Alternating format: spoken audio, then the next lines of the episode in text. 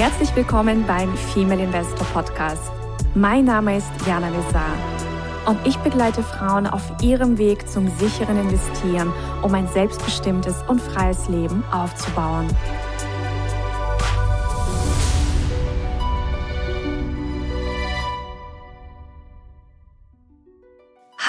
Und herzlich willkommen, liebe Investorinnen, Unternehmerinnen und alle, die uns gerade zuhören. Und ich habe heute wieder mal einen spannenden Gast bei mir. Und zwar ist das Elisa. Und Elisa hat eine Passion, und zwar für Versicherungen. Und ich dachte, wir laden sie einfach mal ein, um so ein bisschen Licht ins Dunkle zu bringen, weil ich glaube, das Thema Versicherungen ist auf jeden Fall ein Thema, das äh, die meisten Menschen gerne gerne mal umgehen, vergessen und aufschieben. Und damit ist heute mal Schluss. Und ich sage herzlich willkommen, liebe Elisa. Hallöchen, liebe Jana. Vielen lieben Dank, dass ich da sein darf. Ja, du bist ja selbstständige Versicherungsmaklerin und hast quasi das Thema Versicherungen zu deiner Passion erklärt. Wie ist es überhaupt dazu gekommen? Ja, ganz verrückte Sache. Also ich bin 2016 in der Branche gestartet. Ich habe ganz normal mein Fachabi gemacht und bei mir war das so die Frage, mache ich was mit Zahlen, Daten, Fakten oder gehe ich halt in die kreative Welt? Und äh, es ist, sind die Zahlen, Daten, Fakten geworden und ich bin sehr, sehr glücklich. Wie gesagt, seit 2016 in der Branche, zweieinhalb Jahre inzwischen schon selbstständig. Ich arbeite am liebsten mit Freiberuflern, Selbstständigen und Unternehmern zusammen, weil ich halt einfach gemerkt habe, dass es genau das ist, was mich halt einfach erfüllt. Also ich liebe es, in diese fachlichen Diskussionen reinzugehen, den Leuten wirklich zu zeigen, was brauchen sie, was brauchen sie nicht, wo sind die unternehmischen Risiken, äh, wie kann ich die halt sinnvoll absichern und welchen Versicherungskram braucht man halt auch wirklich einfach nicht. Ja, das ist ein super Einstieg in das Thema, denn wir haben ja auch ganz, ganz viele Unternehmerinnen, Freiberuflerinnen und Selbstständige, die uns auch regelmäßig zuhören. Und du bist ja auch schon selbstständig seit einigen Jahren, wie du gerade gesagt hast. Was ist denn wirklich, wenn man ein Business gründet, ein absolutes Must-Have? Worauf muss man achten? Genau, also ein absolutes Must-Have ist auf jeden Fall die Berufs- bzw. die Betriebshaftpflichtversicherung. Das ist immer so der Basic, womit man natürlich startet. Also alles, was du machst, kann ja Aus, äh, Außenwirkungen haben. Also du kannst eine Person schädigen, du kannst eine Sache schädigen, du kannst aber auch Vermögen schädigen in deiner beruflichen Tätigkeit. Ne? Also beispielsweise, man ist halt Architektin und hat halt eine Abgabefrist und die kann man halt gesundheitlich nicht einhalten oder äh, man schafft halt das Projekt nicht abzuschließen, dann sind da zum Beispiel Vertragsstrafen. Und diese kann man über eine Betriebs- oder Berufshaftpflichtversicherung easy absichern. Mhm, sehr schön. Und dann sind zum Beispiel auch solche Sachen abgesichert wie jetzt, was weiß ich, ein Unternehmen, das einen sehr großen äh, Vorratsbestand hat, ja, sehr viele Vorräte oder Fertigerzeugnisse. Das würde quasi auch alles darunter fallen. Jein, also Versicherung ja, äh, Berufshaftpflicht nicht. Also es gibt ja immer ähm, je Business komplett unterschiedliche Anforderungen. Was braucht man, was braucht man nicht? Also deswegen sage ich halt immer, es gibt bei mir keine 0815-Lösung und auch keine Schnellschusslösung. Also wenn du mir sagst, Elisa, rechne mir mal bitte kurz ein Angebot, in 30 Minuten will ich das abschließen, gibt's halt bei mir nicht. Also bei mir ist halt die Beratung immer absolut individuell, weil dein Business du, deine Wünsche, deine Sorgen, deine Probleme, deine Anforderungen, aber auch das Budget sind absolut individuell. Das heißt, jemand, der große Warenbestände hat, der braucht natürlich auch eine Absicherung, die die halt absichert. Und das wäre dann zum Beispiel eine sogenannte Inhaltsversicherung für die Waren an sich. Oder mhm. wenn dir das Gebäude gehört, eine sogenannte Gebäudeversicherung. Mhm. Sehr gut. Und wie sieht es mit dem, Thema Cyberversicherungen aus? Weil man hört ja natürlich jetzt auch in letzter Zeit, ja, Hackerangriffe. Also es gibt ja auch sehr, sehr viele Unternehmen, die sich auf Cybersecurity spezialisiert haben. Wie können wir uns Unternehmerinnen gegen solche Themen absichern? Finde ich super, super schön, dass du das Thema mit ansprichst, weil das ist halt einer der Themen, die momentan krass unterschätzt sind. Also ein Risiko, was vielen noch gar nicht bewusst ist. Es geht ja darum, was passiert halt in der Außenwirkung, wenn du halt mal gehackt bist. Wie kannst du dich dagegen absichern? Also ich bin da ein ganz, ganz großer Fan davon, immer beide Seiten zu betrachten, nämlich einmal die Vorsorge und einmal die Nachsorge. Was meine ich damit? Also mit Vorsorge meine ich, dass du halt ein IT-Team hast, was dich halt unterstützt, ein Passwortmanager, vielleicht nicht irgendwie Passwort 1234, sondern wirklich was, was wirklich auch was bringt. Und dann halt aber auch das Thema halt Nachsorge, weil selbst ein super IT-Team kann dir maximal 99 Prozent Sicherheit gewährleisten. Ist auch immer ganz spannend. Äh, zum Beispiel bei den Antivirenprogrammen kannst du selber auch mal gucken und auch deine Zuhörerinnen. Die Antivirenprogramme schreiben das Tatsache richtig auf ihre Homepage, dass sie maximal 99 Prozent Sicherheit garantieren. Auf ein komplettes Jahr sind das vier Tage, wo du komplett ohne Sicherheit draußen unterwegs bist im Netz, wo Hacker dich angreifen können. Und das ist halt ein ernstzunehmendes Risiko, was viele immer noch krass unterschätzen. Und eine Cyberversicherung sperrt den Hacker nicht aus, hilft dir aber einfach für diese finanziellen Folgen, die danach kommen, die sich äh, einfach äh, als Rattenschwanz quasi durch den Cyberangriff nachziehen. Na, also ich weiß nicht, bist du da schon so ein bisschen in der Thematik drinne, wie so ein Cyberangriff überhaupt abläuft?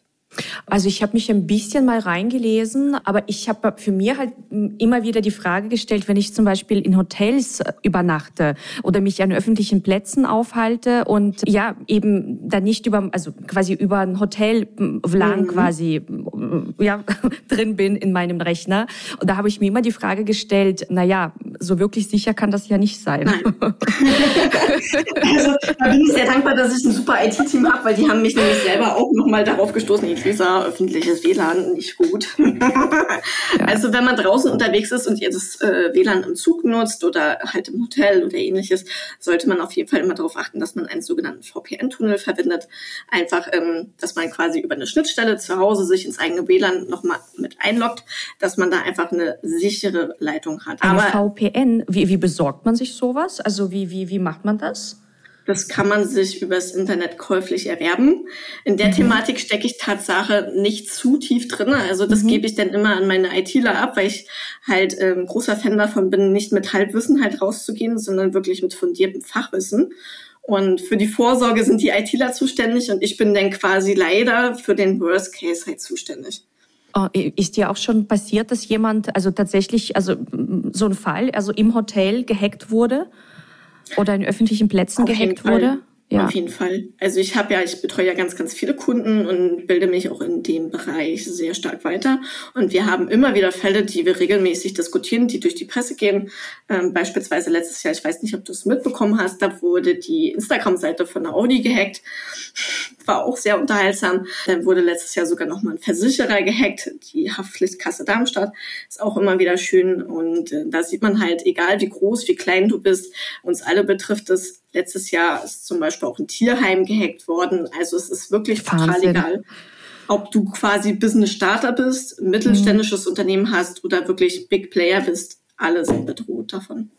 Und wie teuer ist überhaupt so eine Cyberversicherung? Also ich habe da gar keine, gar keine Vorstellung, was sowas kostet. Ja, das kann man auch so pauschal gar nicht beantworten, weil wie gesagt, mhm. jedes Business ist unterschiedlich und die Anforderungen sind halt auch unterschiedlich. Ne? Also die Frage ist halt, bist du halt an einem Standort tätig, bist du halt über ganz Deutschland tätig, hast du zum Beispiel einen Datenschutzbeauftragten, wie oft machst du ein Backup, wie sieht ja. das Backup aus? All diese Fragen ähm, beeinflussen sehr stark den Versicherungsbeitrag. Mhm. Aber was vielleicht auf jeden Fall nochmal sehr wichtig sein dürfte für deine Hörerin, wie läuft denn überhaupt so ein Hackerangriff ab? Wenn es in Ordnung ja. ist, würde ich das kurz mal erklären. Ja, gerne. Genau, also wir stellen uns da ja immer was total Kryptisches drunter vor, aber das kann halt auch was total Banales sein. Ne? Also vielleicht machen wir es mal an dem Beispiel von dem von der Tierpension fest. Also die Tierpension, da war das halt der Fall. Die arbeiten ganz normal mit PC, wo sie halt die Kundendaten eintragen wo dann halt drinne steht, wann Herrchen und Frauchen im Urlaub sind und der Hund wird halt abgegeben. Und die Hacker haben sich dann halt darin eingehackt in deren PC und dann kam es halt dazu, dass sie diese Daten weiterverkauft haben. Also es muss nicht immer der schwarze Bildschirm sein mit der Kryptowährungsforderung, sondern es kann Tatsache auch einfach sein, dass die Daten übers Darknet, Darknet halt weiterverkauft werden und in dem Fall war es dann Tatsache so, dass sich Einbrecher denn diese Daten halt käuflich erworben haben und dann in der kompletten Straße, als die Leute im Urlaub waren, denn die Häuser leergeräumt haben. Mhm. Genau. schön. Und was halt für dich als Unternehmerin, als Unternehmer, denn da draußen halt wichtig ist, ist halt der sogenannte Rattenschwanz. Ne?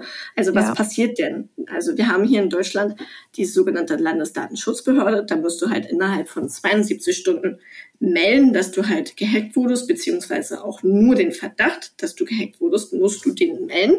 Und die bestimmen halt, wie du deine Endkunden darüber informieren musst.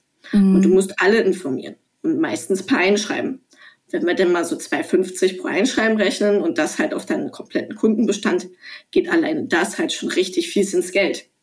Denn es ist halt oft so, dass halt auch der komplette PC oder das Backup halt lahmgelegt werden und da dann zum Beispiel Erpressungsgelder fällig werden und ähnliches.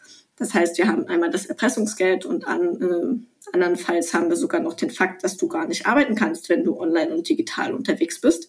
Das heißt, wir haben halt auch große Umsatzeinbußen. Du siehst, wir haben ganz viele verschiedene Kostenpunkte, die sich einfach summieren. Den Umsatzausfall, du kannst mit dem PC nicht arbeiten, die Technik muss wiederhergestellt werden. Wir haben Bußgelder, wir haben ähm, Postporto, aber wir haben halt auch einen ganz großen Imageverlust. Ne? Also ich habe ja. jetzt gerade auch letztens eine Statistik rausgebracht, kann man sich gerne mal bei Instagram angucken. Geht darum, dass knapp 75 Prozent der Leute nach diesem Hackerangriff nicht mehr bei dir kaufen würden. Das heißt, du verlierst knapp im Durchschnitt 75 Prozent deiner Kunden. Wow. Mhm. Und so manch ein Unternehmer hat das Tatsache schon in die Insolvenz getrieben. Ja, ja, also auf jeden Fall ein sehr, sehr wichtiges Thema und ich denke, es ist wirklich noch von vielen sehr, sehr stark unterschätzt. Ja, man denkt irgendwie, man liest halt immer über diese Hackerangriffe, aber man denkt, na ja, passiert schon nichts. Ja, viele sagen ja dann auch, dass sie keine relevanten Daten haben. Also diese Aussage finde ich jetzt generell schrecklich, ähm, weil was sind relevante Daten? Also Hacker finden eigentlich vom Prinzip her alles interessant. Die finden interessant, wann du nicht zu Hause bist. Die finden interessant, wie deine Passwörter, deine Bankdaten sind, deine Zugänge sind, wo du dein, pa dein Passwort speicherst, wann du dein Backup machst. Die finden alles interessant. Aber halt auch zum Beispiel Mitarbeiterdaten und alles. Ne? Also es muss, müssen jetzt nicht die großen Unternehmens- und Geschäftsgeheimnisse sein, sondern halt auch wirklich die Basic-Daten sind sehr, sehr interessant. Mhm. Und wenn wir uns jetzt noch, also wir haben es jetzt angeschaut, also das Thema äh, Betriebshaftpflicht, also eine Cyberversicherung, eine Inhaltsversicherung. Ähm, welche Versicherungen sind noch wichtig für Unternehmerinnen? Genau, also es gibt ja sicherlich auch welche, die nebenberuflich starten und vielleicht sogar noch als Geschäftsführer angestellt sind. Da muss man als Geschäftsführerin, Geschäftsführer auf jeden Fall auch immer aufpassen, wie ist der eigene Vertrag gestrickt. Kann die Firma einen auch selber in ähm, Regress nehmen, wenn da halt unternehmerische Entscheidungen aus der Führungsebene getroffen werden, die vielleicht mal nicht so schlau sind. Thema Corona und Förderung vom Staat. Das sind halt solche Sachen, die kann man über eine sogenannte Geschäftsführerversicherung oder auch die versicherung nennt die sich, abschließen, absichern. Und ansonsten natürlich alles rund um das Thema Geschäftsführung an sich, also dich privat als Mensch. Deine Krankenversicherung ist extrem wichtig, dass du dir darüber im Klaren bist, was möchtest du privat oder halt gesetzlich. Aber auch das Thema, was du ja, liebe Jana, noch mit auffasst ähm, und aufnimmst, ist ja das Thema Altersvorsorge. Ne? Oh ja. Das, wird ja immer noch krass unterschätzt und da ergänzen sich unsere beiden Bereiche ja wunderbar. Ich bin ja mit den passiven Anlegern unterwegs und du ja eher mit den aktiven. Genau. Aber es ist auf jeden Fall ein mega, mega wichtiges Thema und ich bin äh, auch schockiert, wie stark das auch von den Frauen ja. vernachlässigt wird. Also ich weiß nicht, was deine Erfahrungswerte sind, aber das ist auch so, ja, man, also viele schieben das halt so vor sich her und ja. ich meine, wenn man sich die Statistik von der Bundesbank anschaut, wie viel Geld, also ich glaube 40 Prozent liegt einfach nur auf dem Konto rum und äh, die anderen knapp 40 sind ähm, in, in Versicherungsverträgen, also Lebensversicherungen und so weiter ähm, drin. Aber das macht dich jetzt nicht reich. nee, richtig. Also vielleicht sollten wir auch nochmal einen Weckruf starten. Also Tatsache kann man, wenn man in der gesetzlichen Rente ist, wovon ich stark abrate, wenn ihr die Option dazu habt, weil das ist Tatsache einfach nur Geldvernichtung. Also ich bin immer ein Freund ja. der ehrlichen und offenen Kommunikation. Ja, danke. Könnt halt ihr könnt halt auch einfach einen Hunderter nehmen und den anzünden. Ne? Also so ist die gesetzliche Rentenversicherung. Das System funktioniert halt einfach nicht mehr. Also so wie es damals äh, von Bismarck geschaffen wurde, ist es halt in Deutschland eigentlich nicht mehr wirklich realisierbar und nur noch durch Steuer und äh, Steuererleichterungen und ähm, ja, steuerliche Gelder, die da reinfließen, überhaupt noch tragbar. Und man kann sagen, man kriegt ungefähr 48 Prozent vom Brutto, was man als gesetzliche Rente erwarten kann. Also man sieht, selbst wenn man dieses System noch nutzen sollte, ist es halt wirklich einfach Geldvernichtung. Du bekommst die Hälfte bei raus, was du einzahlst. Das ist Wahnsinn. Ja. Das ist Wahnsinn. Also egal, ob man jetzt selbstständig ist oder angestellt ist, wir haben alle die Pflicht und die Eigenverantwortung zu sagen, wir machen was. Und egal, ob jetzt bei dir oder bei mir oder in der Kombination, das ist egal. Hauptsache, man macht das, was einem am meisten Spaß macht und was zur persönlichen Einstellung am besten passt. Ne? Richtig, absolut. Und wie sieht's mit dem Thema Berufsunfähigkeit aus? Auch sehr schön, dass du das ansprichst. Das hatte ich mir gar nicht in meinen Notizen geschrieben. ähm, ja, also Thema Berufsunfähigkeit, da geht es ja darum, was passiert, wenn du deinen zuletzt ausgeübten Beruf nicht mehr ausüben kannst. Und da ist es total egal, welchen Beruf du ausübst. Wir haben nämlich drei Hauptrisiken, die uns allesamt betreffen. Nämlich Burnout, Psyche, also diese ganzen psychischen Sachen, aber auch zum Beispiel Rückenleiden, gerne Rückenschmerzen auch, und dann halt der dritte Baustein Krebs. Und da ist es total egal, ob du Bauarbeiter, Ingenieur, Versicherungsmaklerin oder Anlageberaterin bist. Es ist total rille. Wir sind alle gleichermaßen von diesen drei Risiken betroffen. Und ansonsten haben wir natürlich individuelle Risiken, auch alle je Beruf. Und wichtig ist halt, dass man sich darüber klar wird, was passiert eigentlich, wenn man nicht mehr arbeiten kann? Wo kommt das Geld her? habe ich bei der lieben Jana so viel angelegt, hat die mir so viel beigebracht, dass ich halt von meinen Dividenden leben kann und das halt bis zum Tod. Oder muss man halt wirklich schauen, ähm, dass irgendwo aus einer anderen Geldquelle halt konstant Geld fließt, um die Fixkosten weiter bezahlen zu können. Und die Berufsunfähigkeit ist da halt einfach ein sehr, sehr schönes Medium, um halt einfach kosteneffizient diesen Baustein wirklich abzusichern. Man kann über eine Berufsunfähigkeitsversicherung kann man quasi 80 Prozent vom Netto beziehungsweise 60 vom Brutto kann man absichern. Also das sind mhm. immer so die groben Richtwerte. Und genau, man kann auch einfach mal so den Wert seiner eigenen Arbeitskraft ausrechnen. Das kann man machen, indem man sein eigenes Bruttogehalt ähm, aufs Jahr hochrechnet und dann einfach mal die Arbeitsjahre nimmt, die man quasi noch bis zum Renteneintritt hat unabhängig natürlich von den Frugalisten, die wir ja alle auch kennen, die gern früher in Rente gehen. Wenn wir jetzt einfach mal zum Beispiel 65 oder 67 nehmen, dann kommen wir da sehr, sehr gerne bei einem 30-Jährigen auch mal in, in die Millionen. Ja. Also was ist deine Arbeitskraft wert? Oftmals sind wir da wirklich bei einer Mille. Mhm. Und ähm, was sind so aus ähm, deiner Sicht die typischen Fehler, die Menschen in Bezug auf Versicherungen machen? das, ist, das ist eine coole Frage. Also auf jeden Fall das Mindset, das ist halt immer noch ein Problem. Also wir sind halt nicht mehr so unflexibel und geldgeil wie früher. Also es ist nicht so, dass wir alle böse Schafe sind und wirklich nur hinter dem Geld her sind, sondern es gibt auch wirklich genug Leute, eingeschlossen mir, in der Branche, die wirklich nur dein Bestes wollen. Also wir sehen Risiken, wir erklären sie dir und du entscheidest, ob du sie absichern möchtest oder ob du sie selber tragen kannst und möchtest. Und auf jeden Fall das Mindset, wir sind nicht alle böse. und dann ist auf jeden Fall wichtig bei der Berufsunfähigkeit, dass, du, dass ihr halt nicht nur 500 oder 1000 Euro absichert, sondern halt wirklich das, was ihr reell zum Leben braucht und das Thema Rente und das Thema ähm, generell Versicherungscheck. Also schließt nicht eure Versicherung ab und guckt sie nie wieder an und regt euch dann im Schadensfall darüber auf, sondern macht wirklich einfach mal einen jährlichen oder alle zwei Jahre Versicherungscheck. Das dauert auch gar nicht so lange, sondern einfach gucken, passt der Versicherungsschutz, den ich irgendwann mal abgeschlossen habe, passt der noch zu mir, zu meinen Bedürfnissen, zu meinen Zielen, zu meinen Wünschen. Vielleicht ist ja ein Hund dazu gekommen, vielleicht habt ihr einen neuen Standort eröffnet, vielleicht wollt ihr Mitarbeiterwachstum planen. Na, all diese Sachen, das ist sau, sau wichtig, das mit der Versicherungsmaklerin oder Betreuerin des Vertrauens immer mal wieder auf den neuesten Stand zu bringen und auch die Versicherung dahingehend anzupassen. Und wenn du jetzt das Thema Mitarbeiter ansprichst, was ist da deine Empfehlung? Also welche Versicherungen oder Zusatzversicherungen sind da gegebenenfalls abzuschließen? Genau, wir kennen sicherlich alle das Problem des Fachkräftemangels. Ja. Und ähm, wir als Unternehmer, Unternehmerinnen sind natürlich irgendwo auch in der Verpflichtung zu sagen, was kann ich halt für meine Mitarbeiter tun, dass langfristig halt die Fluktuation sinkt und die Mitarbeiterzufriedenheit steigt. Und das kann ich tun, indem ich halt als Unternehmerin, als Arbeitgeber in dem Fall dann sage, ich gehe halt über das normale Maß hinaus. Ich möchte, dass es meinen Arbeitnehmern, meinen Mitarbeitern gut geht. Und das kann man zum Beispiel machen über Zusatzversicherung, dass man sagt, man geht proaktiv auf das Thema betriebliche Altersvorsorge, betriebliche Krankenversicherung oder auch betriebliche Gruppenunfallversicherung. Das gibt es inzwischen auch schon, dass man einfach sagt, äh, dir ist die Gesundheit deiner Mitarbeiter sehr, sehr wichtig und du möchtest sie fördern. Und das kommt meistens einfach als Dank dann auch von den Mitarbeitern zurück, dass die Arbeitsmotivation steigt, demnach halt auch der Umsatz, der Gewinn, aber du halt auch weniger Krankheitsfälle hast und weniger Fluktuation. Mhm. Sehr schön.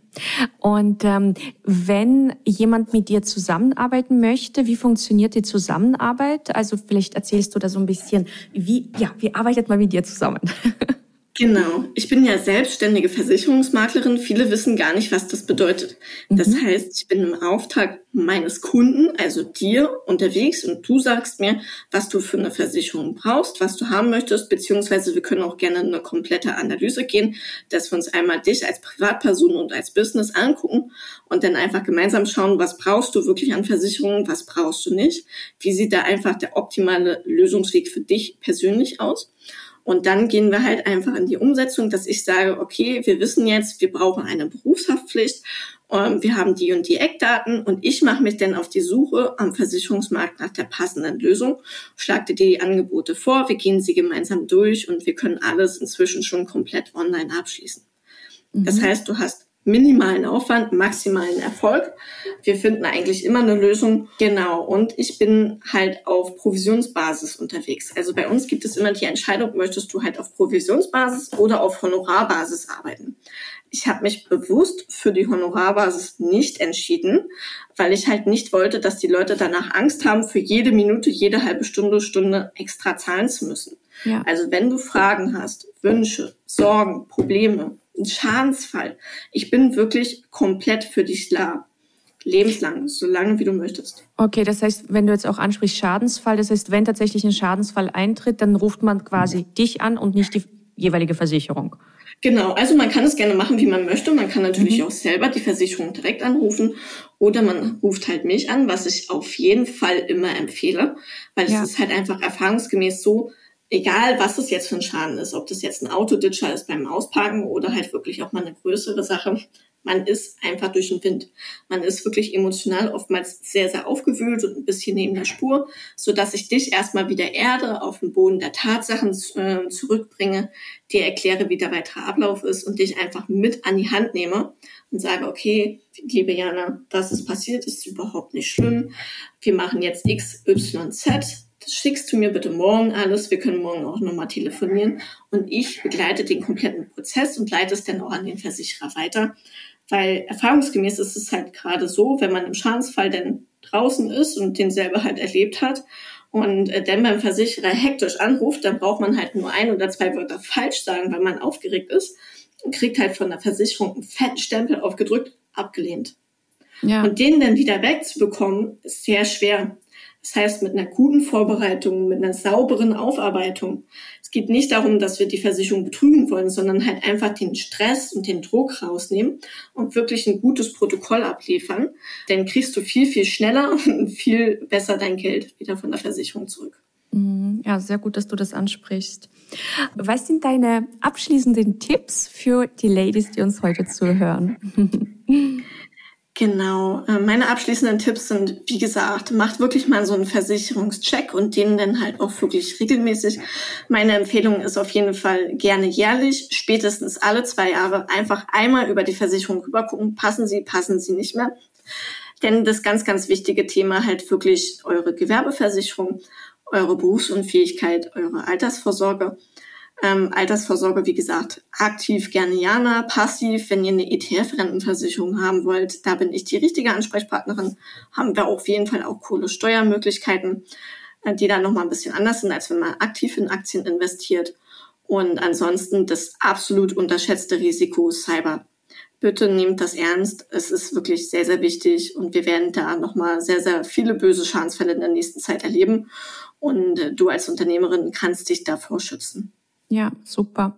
Vielleicht äh, ganz kurz noch, äh, wo du jetzt auch das Thema noch aufgegriffen hast, äh, die Vorteile, die Steuervorteile bei der ETF-Rentenversicherung. Magst du da vielleicht auch noch mal was sagen? Weil ich glaube, das ist auch nicht jeder Dame bewusst. Genau, also wir haben ja im Versicherungsmantel verschiedene Optionen. Also diese klassische Lebensversicherung, wie du es ja vorhin auch schön beschrieben hast, das ist äh, klassisch aus der Mode. Ja. also das gibt's eigentlich äh, fast gar nicht mehr und kann ich auch absolut nicht empfehlen. Und ansonsten haben wir ein sogenanntes Drei-Schichten-Modell. Ne? Also so als Basisversion gibt's halt die gesetzliche Rente oder eine Rürup- oder Basisrente. Denn in der zweiten Form, in der zweiten Schicht auch genannt, gibt es eine Riester-Rente oder die betriebliche Altersvorsorge.